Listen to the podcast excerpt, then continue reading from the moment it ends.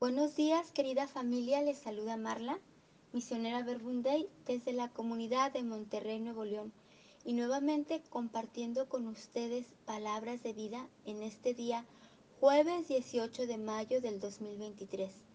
Y les invito a ponernos en presencia de nuestra querida Trinidad, Padre, Hijo y Espíritu Santo, para escuchar la lectura del Santo Evangelio según San Juan. Dentro de poco ya no me verán y dentro de poco me volverán a ver. Entonces algunos de sus discípulos comentaron entre sí, ¿qué es eso que nos dice? Dentro de poco ya no me verán y, y dentro de poco me volverán a ver. ¿Me voy al Padre? Y decían, ¿qué es ese poco? No sabemos qué quieres decir. Se dio cuenta Jesús de que querían preguntarle y les dijo, andan preguntándose acerca de lo que he dicho, dentro de poco no me verán y dentro de otro poco me volverán a ver. En verdad, en verdad les digo, que llorarán y se lamentarán y el mundo se alegrará. Estarán tristes, pero su tristeza se convertirá en gozo. Palabra del Señor. Gloria a ti, Señor Jesús. Te queremos dar muchas gracias, Jesús, por esta mañana que nos regalas de escuchar tu palabra, de invitarnos a descubrir en qué tiempo nos encontramos, en qué momento estamos y así dejarte entrar para que sigas guiando nuestro, nuestro camino, nuestra vida y vivir como tú nos necesitas. Pues muy buenos días a todos. Estamos ya en la sexta semana de Pascua.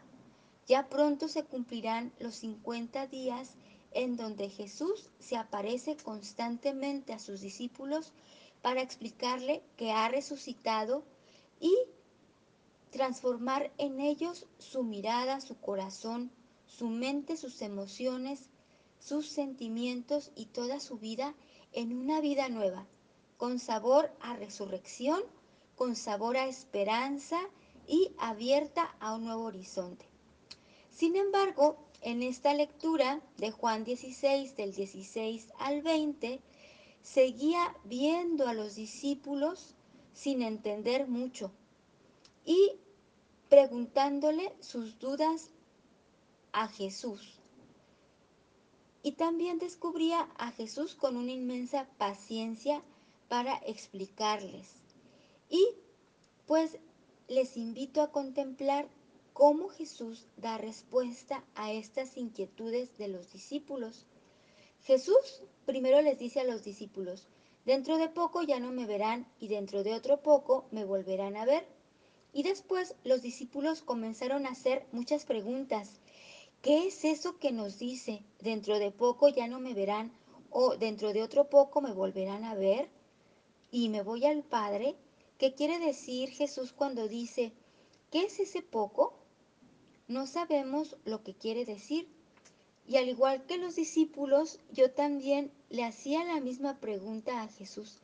¿Qué significa esto poco? Y Jesús veía dando la respuesta, aunque no tan clara. Jesús le responde, dentro de poco no me verán y dentro de poco me volverán a ver. Y después de esto Jesús les explica, es verdad, en verdad les digo que llorarán y se lamentarán, y el mundo se alegrará.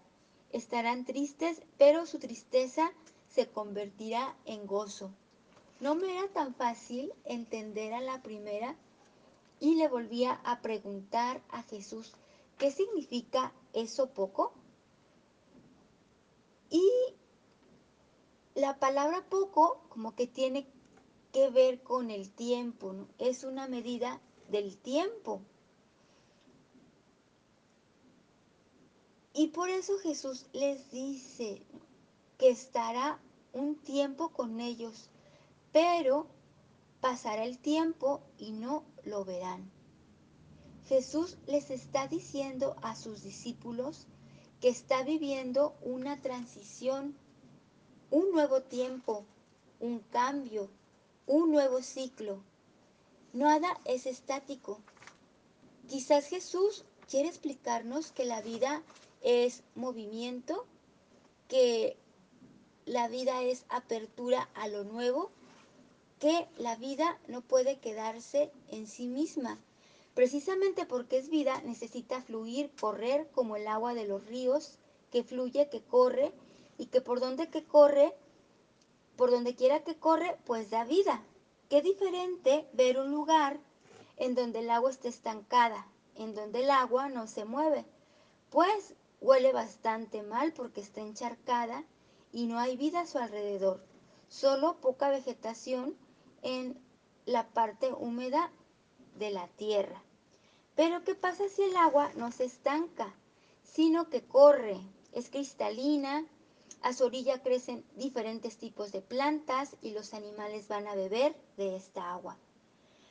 Por eso encontraba esta invitación de Jesús que me decía, Marla, no te estanques, no te conformes, deja que yo te transforme. Acepta el tiempo que estás viviendo, abraza el tiempo que estás viviendo y deja que saque lo precioso de tu vida. Y me recordaba esta cita de Eclesiastes 3 que dice, todo tiene su momento y cada cosa su tiempo bajo el cielo. Tiempo de nacer, tiempo de morir, tiempo de plantar, tiempo de arrancar lo plantado, tiempo de destruir, tiempo de edificar, tiempo de llorar, tiempo de reír, tiempo de lamentarse, tiempo de danzar, tiempo de callar, tiempo de hablar, tiempo de amar, tiempo de odiar, tiempo de guerra, tiempo de paz. Ese poco, ese poco del que habla Jesús, entendía que es vivir lo que estás viviendo y que a veces no lo quieres vivir, pero estás. ¿Cuántas veces peleamos con la vida y le reclamamos? Nada de lo que hacemos está bien. Las cosas no salen como yo quiero. O también nos quedamos estancados viviendo la vida así, sin mucha trascendencia, viviendo el cada día, la rutina, sin sentido, sin ánimo para vivir, porque ya todo es normal y rutinario. Pero qué bonito descubrir a Dios amando lo que nosotros no sabemos vivir. Tal vez lo que no sabemos amar. Jesús siendo paciente en lo que muchas veces para nosotros resulta imposible y creemos que no va a cambiar. Pues Jesús va por delante y nos dice, ánimo, ánimo que yo he vencido al mundo. Sigue caminando que yo voy por delante de tu vida enseñándote el camino. Y nos dice Jesús, yo viví lo que tú estás viviendo. Yo sentí lo que tú estás sintiendo en este momento presente. Yo tuve mis sueños cuando estuve en esta tierra. Entiendo lo que sueñas. Yo amé con todo mi corazón. Por eso entiendo lo que tú amas. Y con su vida nos dice, vivir, vivir implica la muerte. Vivir implica pasar por el misterio pascual. Por eso Jesús les dice, estarán tristes, pero su tristeza se convertirá en gozo. Es necesario vivir para resucitar. O como dice la canción, esta que cantamos en la iglesia siempre, hay que morir para vivir. Mueres cuando te sientes sin luz, cuando te sientes que estás en la oscuridad, cuando te sientes en búsqueda y no tienes claridad.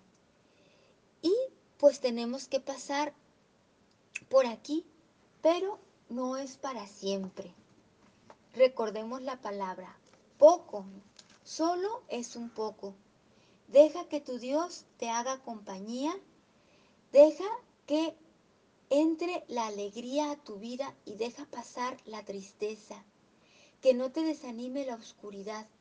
Deja que la palabra de Dios entre en ti, escúchala y encuentra el gozo y la alegría perfecta, que es dejar entrar a Dios en tu vida, dejar entrar el amor, la paz, la reconciliación, la alegría, y que Dios siga transformando nuestra vida, para que los demás también puedan encontrarle a Él en nosotros.